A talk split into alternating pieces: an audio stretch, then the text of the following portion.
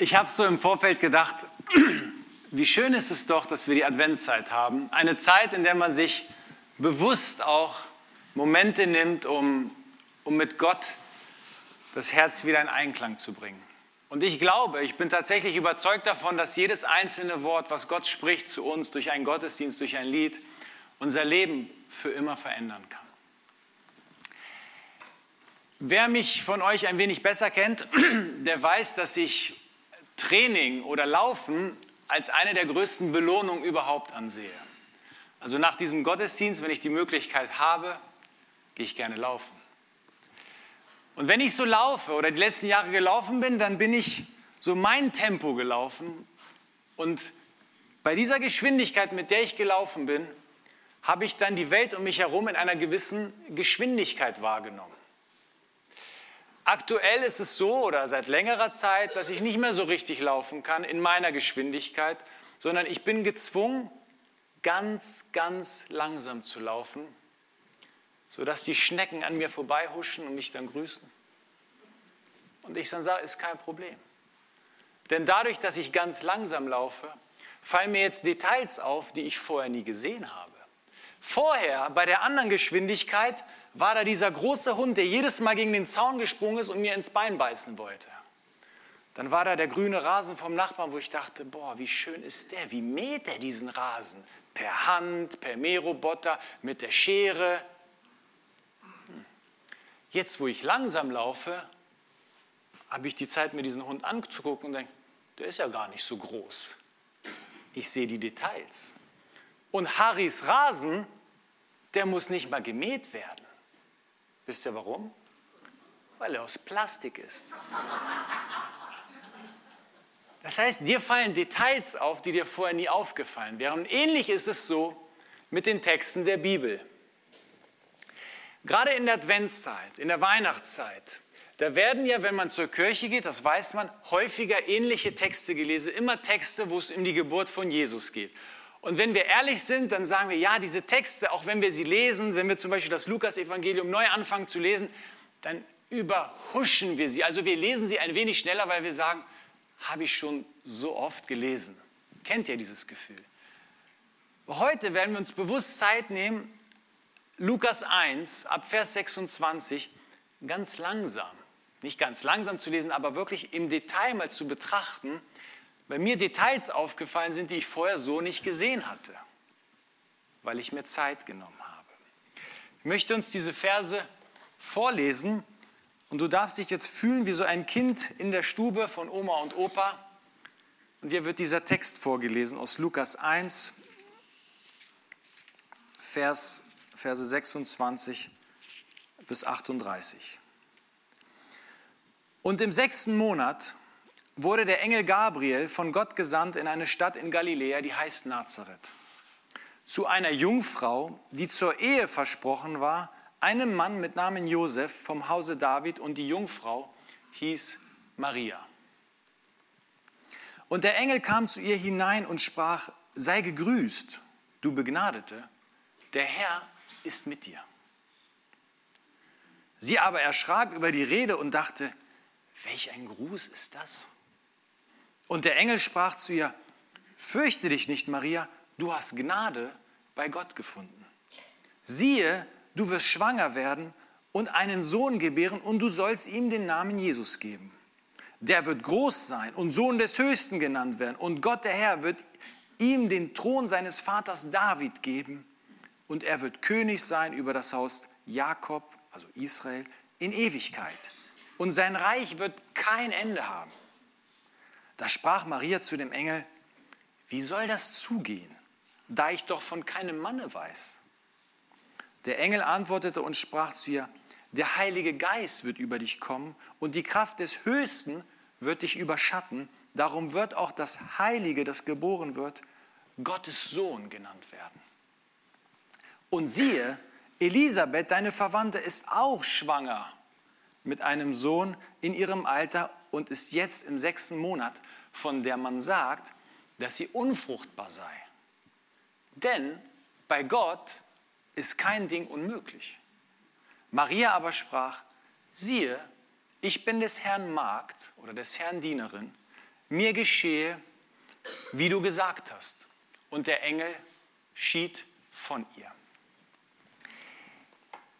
Es muss nicht nur leicht, sondern sehr intensiv verstörend gewesen sein für Maria, was sie dort erlebte. Sie steht dort in ihrer Wohnung, in ihrem Haus. Sie knetet vielleicht gerade Teig. Keiner ist zu Hause, alle sind auf der Arbeit und plötzlich steht dort dieser Mann. Die Bibel beschreibt und sagt, das ist der Engel Gabriel, aber sie sieht einen Mann. Kein kleines, dickes Kind mit Flügeln. Sie sieht einen echten Mann. Der steht ihr gegenüber und der redet sehr einfühlsam mit ihr und sagt, Maria, sei gegrüßt, du Begnadete. Sie sagt, was, was passiert hier gerade? Träume ich? Woher kommt dieser Mann? Das ist doch nicht normal. Und dann im Laufe des Gesprächs sagt er, übrigens, du wirst schwanger werden. Und sie dachte sich, okay, wie soll das funktionieren? Beim Küssen wird es nicht passiert sein. Wir haben uns nämlich noch nie geküsst. Mein zukünftiger Ehemann hat die ganze Zeit versucht, seine Hormone bei sich zu behalten. Das kann nicht sein. Es gab keine Berührung und es wird auch bis zur Hochzeit keine Berührung geben. Ihr merkt, sie war in einer Situation, die sie sich selbst nicht ausgesucht hatte, aber ihr Boden fing an zu wackeln. Sagt, wie soll ich das erklären? Wie? Sie hätte eine gute Freundin anrufen können und sagen, äh, Petra, ich habe das und das erlebt, ich werde in neun Monaten ein Kind haben. Sie hätte sagen können, na gut, dann, dann schlaf doch mit Josef, dann jubelst du ihm einfach das Kind unter und keiner merkt's. Eine andere Freundin hätte irgendwelche anderen Ideen haben können, aber wir merken, das Problem war zu groß, denn sie stand vor einer Situation, wo sie sich dann vor Josef hätte erklären müssen, vor der ganzen Verwandtschaft erklären müssen. Und da, damals, es war eine Schamkultur, das wäre, hätte bedeutet Gesichtsverlust, Schande über alle sagt, was mache ich jetzt? Und wir kennen das. Wenn wir in eine Situation hineinkommen und vielleicht sogar durch Gott motiviert und wir sagen, was mache ich jetzt? Und da ist dann kein Mensch, der dir helfen kann, der dir eine Antwort gibt, einen Ratschlag, eine Idee hat oder dir einen Ausweg zeigt aus dieser Situation. Was machen wir? Meistens können wir gar nichts machen. Aber bevor wir verzweifeln, wenn es von Gott kommt, das, was wir dort tragen müssen. Bevor wir verzweifeln, schreitet Gott ein. Genauso wie in der Geschichte hier bei Maria. Und der Engel sagt ihr dann, Maria, ich möchte dich an was erinnern und das soll dich ermutigen. Wir lesen Lukas 1, 26 oder 36, Entschuldigung. Und siehe, Elisabeth, deine Verwandte, ist auch schwanger mit einem Sohn in ihrem Alter und ist jetzt im sechsten Monat sie, von der man sagt, dass sie unfruchtbar sei. Der Engel sagt, guck dir mal Elisabeth an. Sagt, welche Elisabeth? Du meinst Elisabeth, die schon 80 ist, die hochbetagt ist, also viele Lebenstage hat, die soll schwanger sein? Und der Engel sagt, ja, genau sie. Und Maria, wenn du jetzt denkst, dass es keinen Ausweg gibt aus deiner Situation, dann frag dich doch mal, mit wem du es hier zu tun hast. Du hast es hier mit dem zu tun, der in diesen alten Leib, in diesen alten Unterleib, der vielleicht schon 80 Jahre alt ist, etwas hineingelegt hat, was zur Welt kommen soll. Und Gott hat nicht nur dieses Baby zur, wird dieses Baby zur Welt bringen und versorgen die nächsten Monate, sondern Gott hat auch dafür gesorgt, dass es einen Ausweg gibt für dieses Baby. Trotz des Alters dieser Frau. Wenn Gott das kann, kann er nicht auch dir helfen? Maria war in der Krise, aber Gott hatte einen Plan. Und wenn Gott einen Plan hat mit dir und mir, dann pflastert er immer den Weg. und er wird uns helfen, den Weg zu finden und er wird uns auch helfen, einen Ausweg zu sehen. Und das ist für mich Weihnachten. Gott kommt in diese Welt, um uns einen Weg herauszuzeigen aus Sündhaftigkeit. Komme ich gleich nochmal zu. Gott hat immer eine Lösung, wenn er einen Auftrag für dich hat. Und auch wenn es bedeutet, dass du warten musst, eine ganze Weile und deine Geduld auf die Probe gestellt wird, Gott findet einen Weg. Hier lernen wir an dieser Geschichte, verzweifle nicht. Gott ist da. Aber was passiert, wenn es nicht Gott ist, der uns in eine Situation bringt, die uns ein bisschen nervös macht, sondern was passiert, wenn wir es selber waren, die uns in eine ausweglose Situation hineinmanövriert haben? Was passiert dann? Wenn kein Mensch helfen kann, weil wir uns an keinen Menschen wenden können, weil keiner eine Antwort haben wird, keiner eine Idee, keiner einen Ratschlag und wir uns schämen vor der ganzen Welt, was ist dann? Was machen wir dann? Für all diejenigen, die zum ersten Mal heute hier sind, die noch mit dem Glauben so ein bisschen am Überlegen sind, ist das was für mich oder nicht? Dir möchte ich was sagen. Wir, die schon gläubig sind, wir kämpfen das unser Leben lang mit einem, mit einem Paradoxon. Mit einem, wir, wir leben in einem Zwiespalt. Das ist ein Glaubensparadoxon. Was meine ich damit? Auf der einen Seite merken wir, die wir gläubig sind, dass Gott Heiligkeit auf uns gelegt hat. Dass er uns geheiligt hat durch Jesus. Da ist Heiligkeit, aber auf der anderen Seite, ich sagte es am Mittwoch, Beklopptheit. Da ist Heiligkeit und auf der anderen Seite Sündhaftigkeit.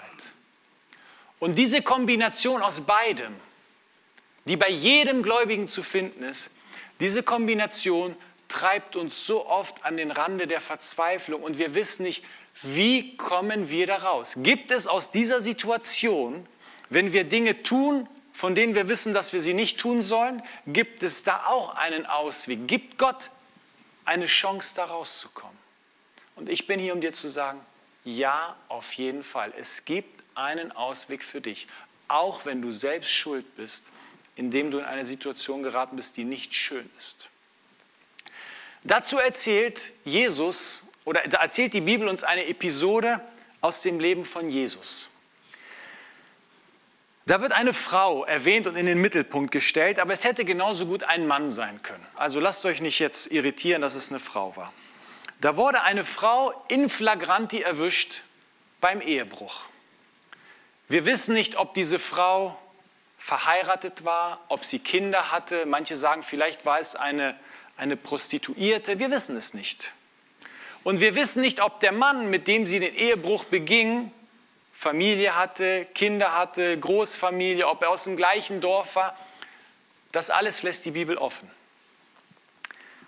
Was wir aber wissen ist, einige Männer hatten diese Frau erwischt, den Mann haben sie komischerweise nicht mitgenommen und haben diese Frau irgendwie in die Mitte gestellt, vielleicht mitten auf den Dorfplatz. Und diese Frau lag dann da, verwundet, angeschrien, was hast du gemacht? Du Sünderin, du falsche Schlange, du Ehebrecherin. Und man prügelte mit Worten auf sie ein. Und sie saß nur da und man hört kein Wort aus ihrem Mund. Dass diese Frau von diesen Männern dorthin geholt wurde, das hatte übrigens einen tieferen Grund. Und jetzt für die Theologen unter uns, diese Männer, denen ging es eigentlich gar nicht um die Frau. Denen ging es um ein Anliegen, nämlich sie wollten Jesus zu Fall bringen. Sie wollten prüfen, wer ist dieser Jesus?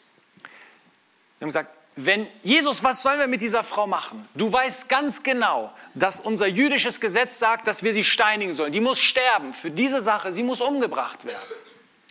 Und hätte Jesus sich hingestellt und gesagt, ja, sie muss sterben, dann hätten diese Männer gesagt, er hat die Todesstrafe ausgesprochen, dann hätten sie ihn verraten bei den Römern und die Römer hätten Jesus bestraft, weil er nicht über Tod und Leben hätte entscheiden dürfen, weil die Römer damals die einzigen waren, die von sich glaubten, über Tod und Leben entscheiden zu dürfen.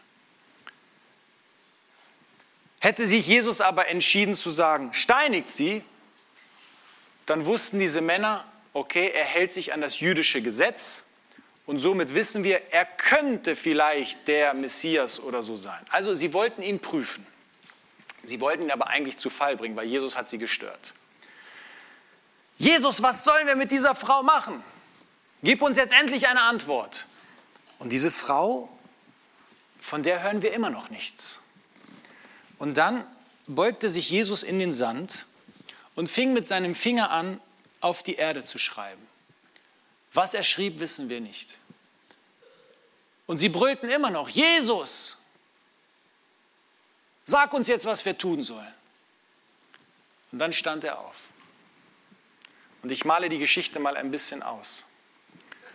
Er sagt, okay, ich zeige euch, auf welche Seite ich mich stelle. Ich stelle mich auf die Seite Gottes. Wir steinigen jetzt diese Frau. Und ich gebe das Kommando. Ich führe die Regie. Okay? Okay. Stellt euch alle der Reihe nach auf. Der Jüngste nach rechts, der Älteste nach links. Jesus bereit.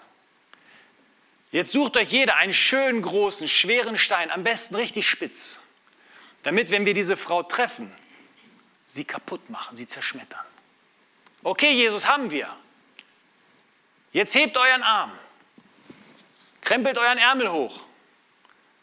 Spannung. Eins, zwei. Und dann sagt ihr, stopp. Dann sagt Jesus, nur eine kleine Sache.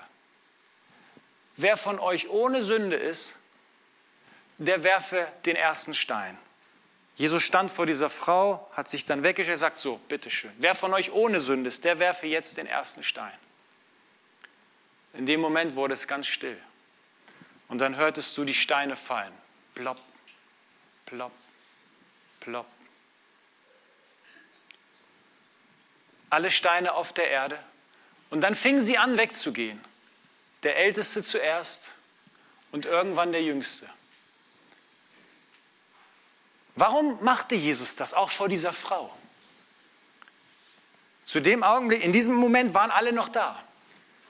Jesus wollte dieser Frau sagen, hör zu, diese Stimmen, die dich anklagen, diese Stimmen, die versuchen dir das Leben schwer zu machen, diese Stimmen, die in deinem Kopf sind, morgens, mittags, abends, diese Stimmen haben ab jetzt keine Macht mehr über dich. Diese Stimmen dürfen nicht über dich bestimmen. Verstanden? Und sie nickte wahrscheinlich nur.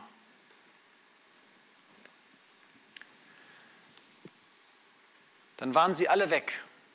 Und sie hatte erlebt, in dieser katastrophalen Situation, in die sie sich selbst hineingebracht hatte, ist Jesus aufgetreten als ihr Anwalt. Dort standen ihre Ankläger. Gott war der oberste Richter, aber Jesus trat auf als ihr Anwalt. Und als diese Männer weg waren, wenn ihr die Geschichte genau lest, sagt, und als Jesus mit ihr allein dort stand, die Männer waren nicht mehr da. Die haben nichts mehr mitbekommen von der Szene. Da sagt Jesus zu ihr, sag mal, wo sind sie denn jetzt, deine Ankläger? Wo sind all diejenigen, die dich verurteilt haben? Sagt, ist keiner mehr da. Hat dich keiner verurteilt? Nein, Herr, keiner. Warum auch?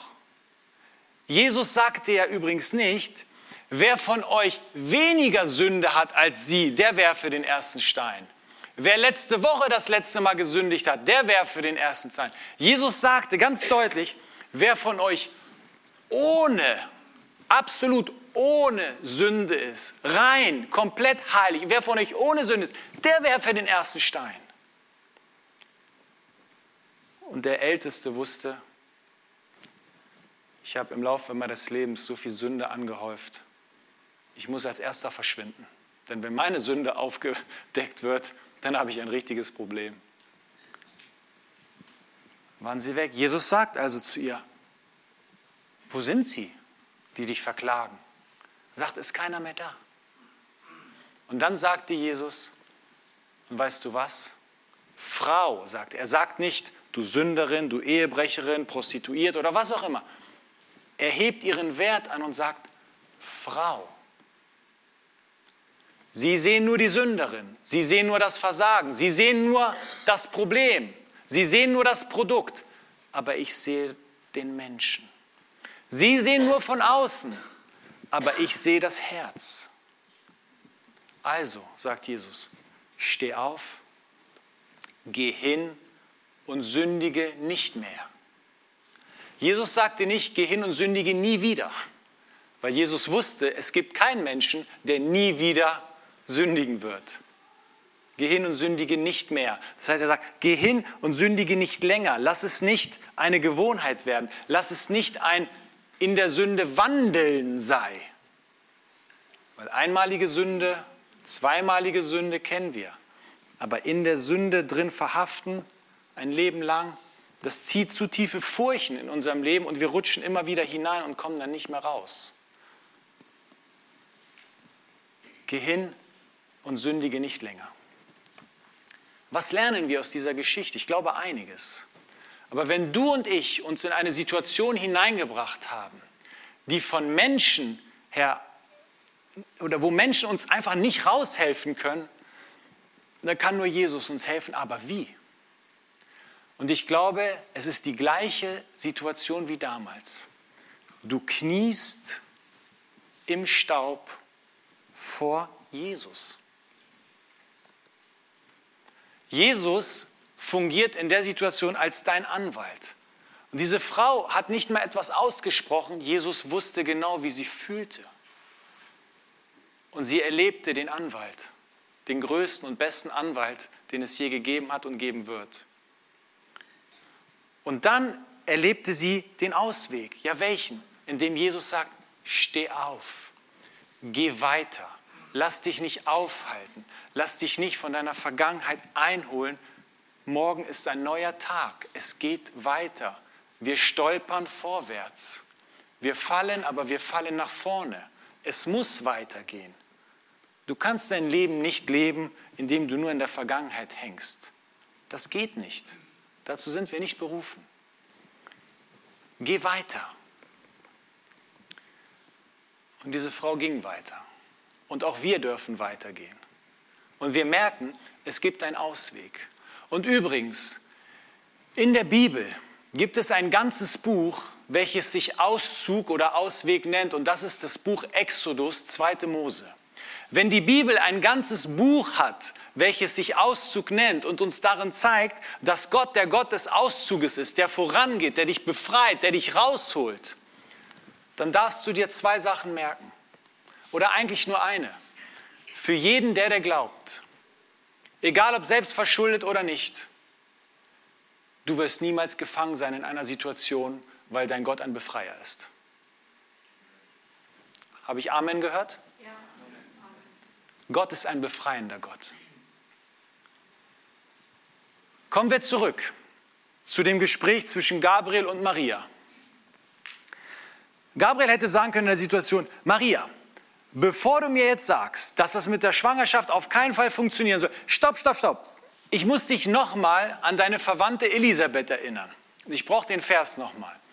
Und siehe, Elisabeth, deine Verwandte, ist auch schwanger. Schon eine Prophetie drin, auch. Nicht nur schwanger, sondern auch schwanger. Mit einem Sohn in ihrem Alter und ist jetzt im sechsten Monat, sie von der Mann sagt, dass sie unfruchtbar sei. Wer sagt das? Mann sagt, dass sie unfruchtbar sei. Nur weil Menschen es sagen, heißt es noch lange nicht, dass es richtig ist. Nur weil Menschen es sagen, ist es nicht das letzte Wort. Nur weil Menschen einem keine Hoffnung geben, bedeutet es nicht, dass es keine Hoffnung gibt. Nur weil Menschen ein Etikett auf Elisabeth geklebt hatten, heißt es nicht, dass Gott das Etikett sieht, liest und sagt, ja, dem Etikett stimme ich zu, ich bestätige das Etikett. Nein, Gott interessierte das Etikett nicht. Diese Frau war bereits im sechsten Monat schwanger mit 80 Jahren. Glaub es oder nicht, Gott hat kein Interesse an Etiketten. Ich frage dich mal, Wie viele Etiketten haben Menschen im Laufe deines Lebens auf dich geklebt? Wie viele Etiketten hast du gesammelt, indem du hier und da langgeschrammt bist? Wie viele Etiketten hast du dir selber aufgeklebt, aufgenäht, sogar auf deine Haut tätowiert, weil du angefangen hast, den Stimmen, die dir ein Etikett aufkleben wollten, weil du angefangen hast, diesen Stimmen zu glauben? Weißt du was? Gott ist an den Etiketten nicht interessiert. Er sieht dich, er weiß, wer du bist. Er überhört ganz gekonnt diese Stimmen und sagt, dich will ich. Als Gott damals Abraham berief, um nicht nur der Vater eines Volkes zu werden, sondern der Vater vieler Völker, da wusste Gott, dass seine Frau Sarai unfruchtbar war. Alle sagten, Sarai, es geht nicht. Du kannst nicht die Frau von dem sein, der der Vater vieler Völker werden wird. Sie sagt, ja, aber wenn Gott es gesagt hat. Alle haben gesagt, es geht nicht. Und dann kam Gott, der hat es einfach gemacht. Maria, egal welches Etikett du vielleicht auf dich selber klebst, ich kann jetzt noch nicht schwanger werden. Du wirst schwanger werden. Du wirst schwanger werden. Gott hat einen Plan mit dir. Und wenn Gott einen Plan mit dir hat, dann sage du nicht nein. Und dann lesen wir die Antwort von Maria in Vers 38, Lukas 1, 38, da heißt es dann, Maria aber sprach, siehe, ich bin des Herrn Dienerin. Mir geschehe, wie du gesagt hast. Und der Engel schied von ihr. Warum ist dieses Stück der Passage für dich und mich so wichtig? Die Frage für mich ist immer, wie reagieren wir, wenn Gott sagt, ich möchte etwas in dich hineinlegen, so wie bei Maria, das dann zur Welt kommen soll, damit das Licht der Welt strahlt. Der Engel sagte, Maria, Gott wird das Licht der Welt in dich hineinpflanzen, damit dieses Licht zur Welt kommt und der Welt Licht gibt, um Leben zu haben. Hm. Maria, halt es nicht auf. Lass es zu. Und genauso, glaube ich, würde Gott uns sagen, lass es zu, wenn ich etwas in dich hineingelegt habe, was zur Welt kommen soll. In uns wird nicht das Licht der Welt hineingelegt. Wir tragen nicht Jesus hier, den wir zur Welt bringen, aber wir tragen Gaben, Fähigkeiten, Talente in uns, mit denen wir dem Licht der Welt dienen können. Und das Licht der Welt wird dann Menschen verändern für immer. Das heißt, wir können durch das oder durch das, was wir zur Welt bringen, dazu beitragen, dass der Lauf der Geschichte sich verändert für immer. Und wenn es nur für einen Menschen ist, nicht jeder von uns verändert viele Menschen oder prägt viel, aber vielleicht einen. Kennt ihr die Geschichte von dem kleinen Jungen, der da am Strand steht und total verzweifelt ist, weil das ungestüme Meer spült gerade ganz viele Seesterne an den Strand und er ist dabei, nimmt jeden einzelnen Seestern und wirft ihn zurück ins Wasser mit aller Macht, mit aller Kraft.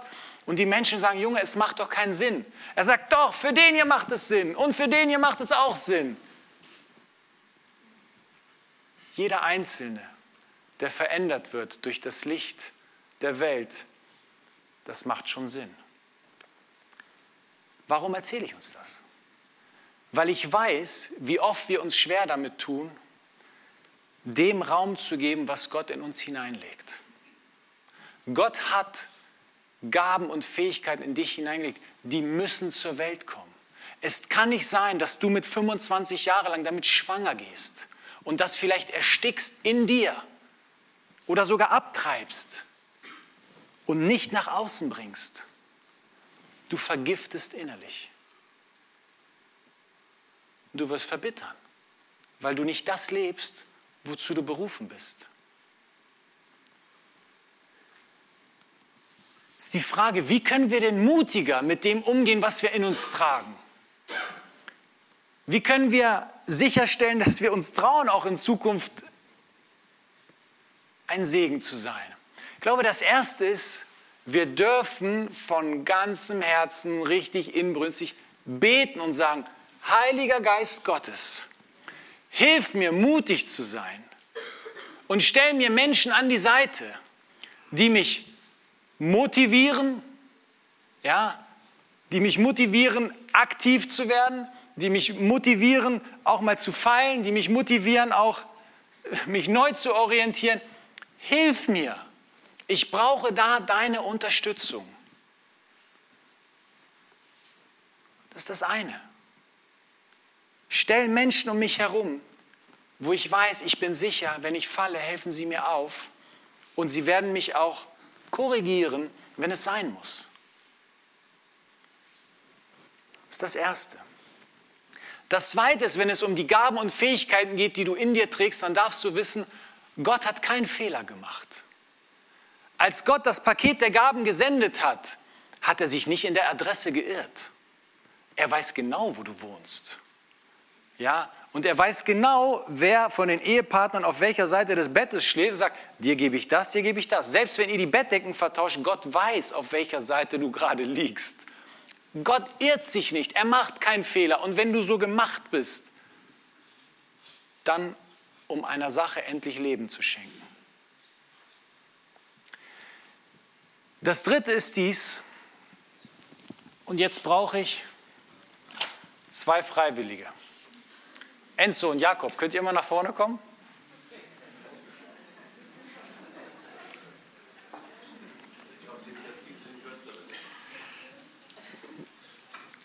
Jetzt brauche ich euch mal.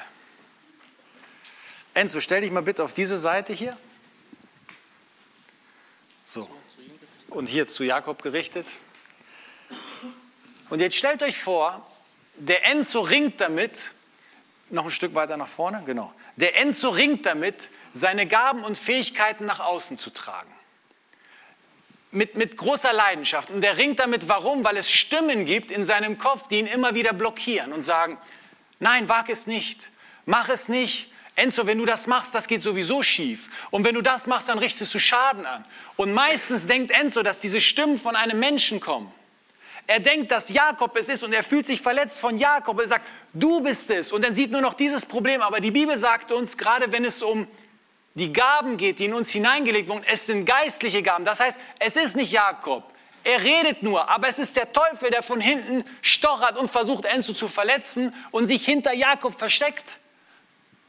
Die Bibel sagt im Epheserbrief Kapitel 6, sagt, wir kämpfen nicht gegen Fleisch und Blut. Wir denken, es ist Fleisch und Blut, aber es sind Engel, Mächte, Gewalten, die uns versuchen wollen, abzuhalten von unserer Bestimmung.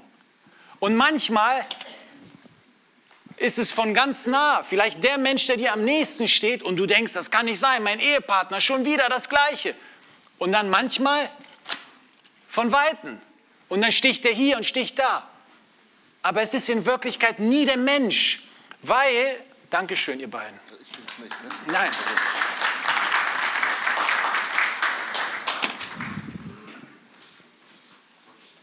Wir denken oft, es ist der Mensch. Und dann lassen wir uns abhalten, in der geistlichen Dimension aktiv zu werden. Aber wer ist am meisten daran interessiert, uns in der geistlichen Dimension davon abzuhalten, zu wirken? Es ist der König der Finsternis.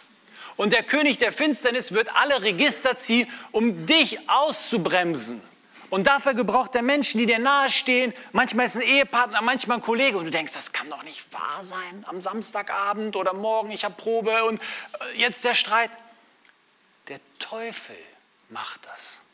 Damit will ich nicht sagen, dass wir Menschen Unschuldslämmer sind. Aber meistens ist er, der stichelt, falsche Gedanken bringt, Dinge aus einer falschen Perspektive sehen lässt.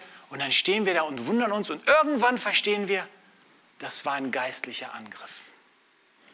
Das ist das Dritte, was wir uns merken sollen. Das Vierte ist dies, zähl deine Segnungen. Zähle deine Segnungen. Was meine ich damit? Immer dann, wenn du den Mut hattest, deine Gaben einzusetzen, immer dann, wenn du über deinen Schatten gesprungen bist und du merkst, Gott hat etwas gemacht, was in dieser Welt den Lauf irgendwie verändert, weil es einen Menschen berührt hat, dann schreib dir das auf. Und dann merkt ihr das, ich mache das. Ein Wort mal an unsere Musiker und dann noch an andere. Ihr wisst ja gar nicht, was manchmal mir die Menschen sagen, die hier zum ersten Mal herkommen. Ihr habt ja so besondere Gaben von Gott bekommen. Und Menschen sagen mir, ich war zum ersten Mal in eurem Gottesdienst. Von der ersten Minute bis zur letzten habe ich nur geweint. Und es war wie, als ob meine Seele reingewaschen wird, allein durch die Lieder, durch die Musik. Ich habe die Texte gar nicht verstanden, aber die Stimmen und das alles, ich habe nur geweint. Das sagen Sie über meine Predigt nicht, ist auch nicht wichtig. Ihr bewirkt etwas in Menschen, was für immer, für immer bleibt. Ich weiß, ihr denkt, ach, das ist nicht so. Aber Jesus sagt bewusst, sowohl zu euch als auch zu allen anderen, denkt mal an die Kindergottesdienstmitarbeiter. Ihr denkt vielleicht, ihr sitzt nur da und schneidet mit der Schere irgendwie Papier aus und, und bastelt da einen Jesus, der eine Frau heilt. Ihr bastelt nicht nur einen Jesus, ihr bastelt an dem Leben der Kinder, indem ihr den Kindern helft, irgendwann sich daran zu erinnern, so wie Jesus diesen Menschen geholfen hat, wird Jesus mir eines Tages helfen. Das ist eine Tiefe, die wir nicht verstehen können. Das ist eine geistliche Gabe. Und die Kinder werden es dir hoffentlich irgendwann mal danken. Wir neigen dazu, trotzdem, obwohl wir das wissen, neigen wir dazu, unsere Gaben zu unterdrücken. Und deswegen sagte Jesus an einer Stelle Folgendes. Wir lesen mal Matthäus 5, die Verse 15 und 16. Man zündet auch nicht ein Licht an und setzt es unter einen Scheffel, also unter einen Eimer, sondern auf einen Leuchter, das Licht, was in dir ist. So leuchtet es allen, die im Hause sind. So lasst euer Licht leuchten vor den Leuten, damit sie eure guten Werke sehen und euren Vater im Himmel preisen. Alles das, was du tust, wenn du es ehrlich meinst und alles hineinlegst, das wird dafür sorgen, dass Menschen Gott im Himmel preisen. Halt es nicht zurück. Gestern habe ich im Altersheim predigen dürfen. Da war Seniorenstunde vom Roten Kreuz. Und ich hatte erst gedacht, ich habe keine Zeit. Ich habe keine Zeit. Ich muss mich vorbereiten auf Sonntag. Und dann dachte ich, das ist Reich Gottes. Ich gehe dahin. Ich weiß nicht, wann diese Menschen das letzte Mal eine Botschaft von Jesus hören. Und ich bin hingegangen und ich habe mich gefreut und diese Menschen haben gelacht und waren dankbar. Und die Frau, die das organisiert hat, die konnte ihre Dankbarkeit gar nicht groß genug ausdrücken. Ich habe nicht viel gemacht, ich habe nur von Jesus gesprochen. Und Menschen waren fröhlich. Ich hätte das unter einen Scheffel stellen können, das, was ich hätte geben können. Aber ich habe es lieber leuchten lassen. Auch wenn ich dachte, naja, wer weiß, und es wird mich aufhalten. Du hast viel in dir zu geben. Und vergiss nicht, Gott hat einen Ausweg für dich immer wenn er dich in eine Situation hineinbringt. Gott hat einen Ausweg für dich, auch wenn du dich selbst in etwas hineinmanövrierst. Er ist der Gott des Ausweges. Gott ist nicht an deinen Etiketten interessiert. Gott ist auch nicht daran interessiert letztlich, ob du Sündhaftigkeit und Heiligkeit miteinander verbindest und oft daran verzweifelst. Er ist daran interessiert, wie er dich sieht und was er aus dir machen kann. Meine Mutter schrieb mir was Schönes die Tage. Das Leben ist gemacht aus Sonnenstrahlen, das würde ich mal mit Heiligkeit bezeichnen, und aus Regen, aus Beklopptheit. Beides zusammen baut ein Regenbogen. Regen und Sonne. Und ein Regenbogen ist ein Zeichen für einen Bund, den Gott mit Menschen geschlossen hat. Er sagt, ich werde diese Erde nie wieder vernichten, so wie damals zur Zeit, wie zur Zeit Noahs. Gott schließt einen Bund. Gott schließt heute noch Bünde mit Menschen, indem er sie rettet. Aber wen gebraucht er dafür? Diese unvollkommenen Menschen wie dich und mich. Also verzweifle nicht an dir, sondern juble über deinen großen Gott. Du hast Vergebung bekommen. Und das ist die Botschaft von Weihnachten. Und mit dieser Vergebung bringst du Licht in diese Welt und erhältst viele Herzen. Amen.